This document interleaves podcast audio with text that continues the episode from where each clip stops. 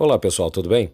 A você, candidato do Enem, que vai prestar a prova nesse fim de semana, seguem aqui algumas dicas do professor Gustavo de Biologia. Gente, um conteúdo que muito é pedido no Enem é ecologia. E dentro da ecologia nós encontramos a poluição como uma área bastante interessante. Por quê? Né? Nós passamos por esses problemas o tempo todo e às vezes com alguns desastres ambientais, como recentemente nosso país tem, tem enfrentado. Bem, poluição, vale lembrar, alteração provocada pelo ser humano com danos aos recursos naturais. Né? Os fatores causadores são é, atividade industrial, agricultura, pecuária, mineração, é, queima de combustíveis fósseis, crescimento desordenado da população humana. Né? Isso tudo são fatores que prejudicam o ambiente, afinal de contas, nós precisaríamos extrair mais do que uh, se tivéssemos uma distribuição mais regular da população e técnicas mais adequadas para a realização das nossas atividades. Bem, a poluição da água é um tema bastante corriqueiro, afinal de contas, os últimos problemas que enfrentamos têm tudo a ver com isso. A poluição hídrica, lembre, um dos fatores principais são os lançamentos de esgotos é, domésticos, aqueles que não passam por tratamento e são jogados in natura no ambiente.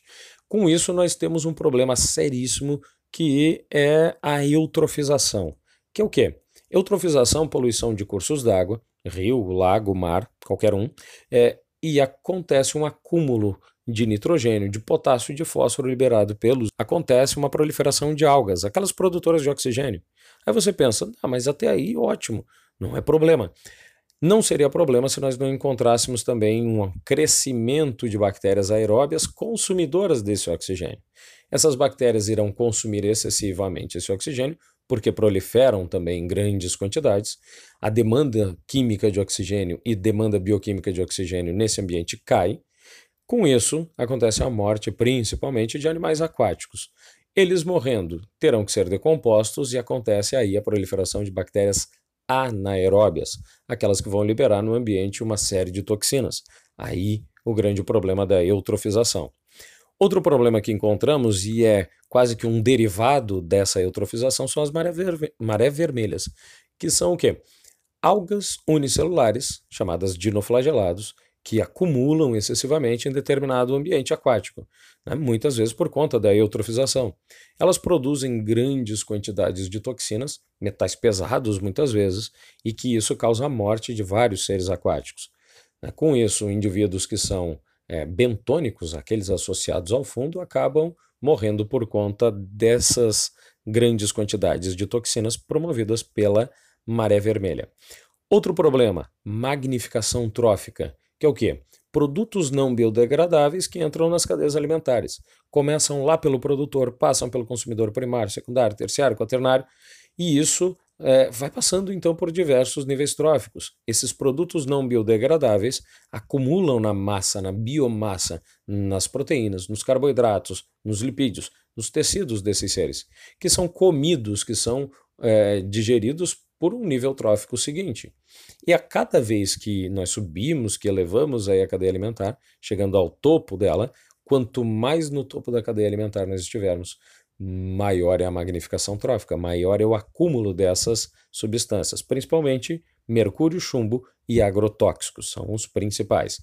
Poluição do solo, agrícola, urbana, mineradora, agrícola, uso indevido de, de agrotóxicos, fertilizantes, substâncias químicas utilizadas no campo, muitas vezes em grandes quantidades e com manipulação totalmente irregular, associada a técnicas rudimentares de produção, como, por exemplo, a queima de vegetais antes do plantio, né, que leva a uma, polu a uma poluição também atmosférica, né, com o lançamento de monóxido e dióxido de carbono, né, estufa, como a gente já sabe.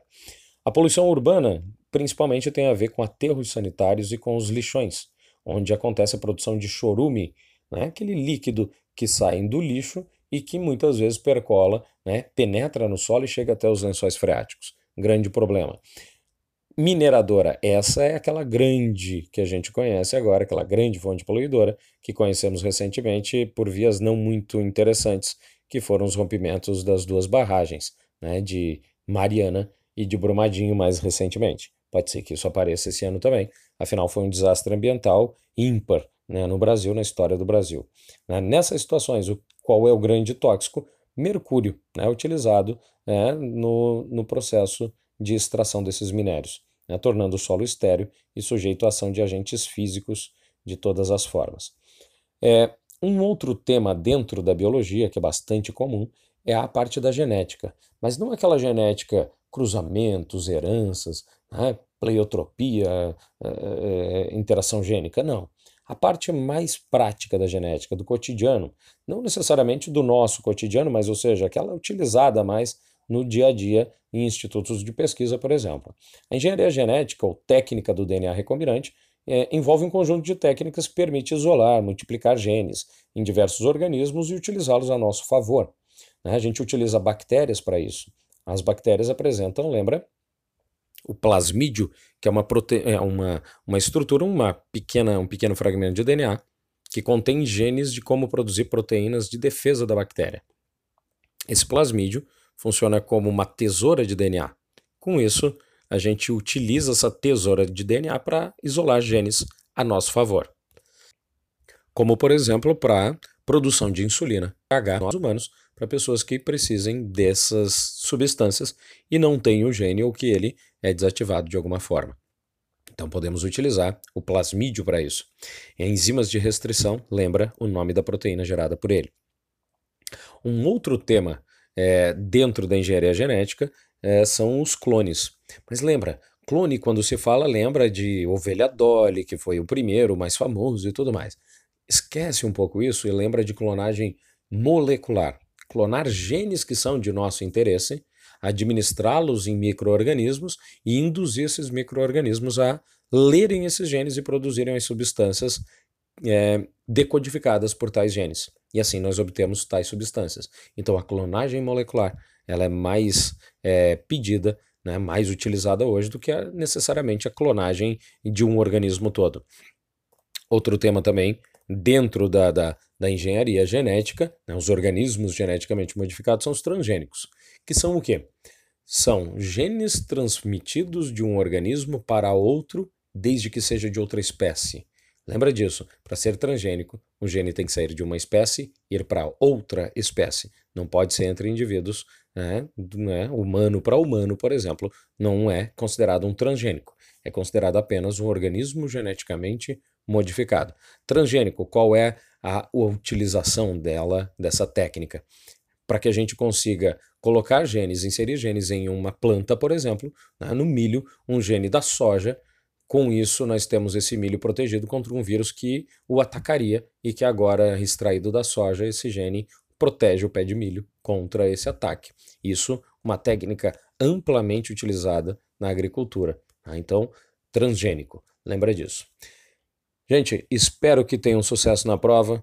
Vamos com calma, vamos com muito estudo, com muito descanso, alimentação saudável, uma boa água, aquela caneta preta com tubo transparente, documentos em mãos, horário e cuidem-se.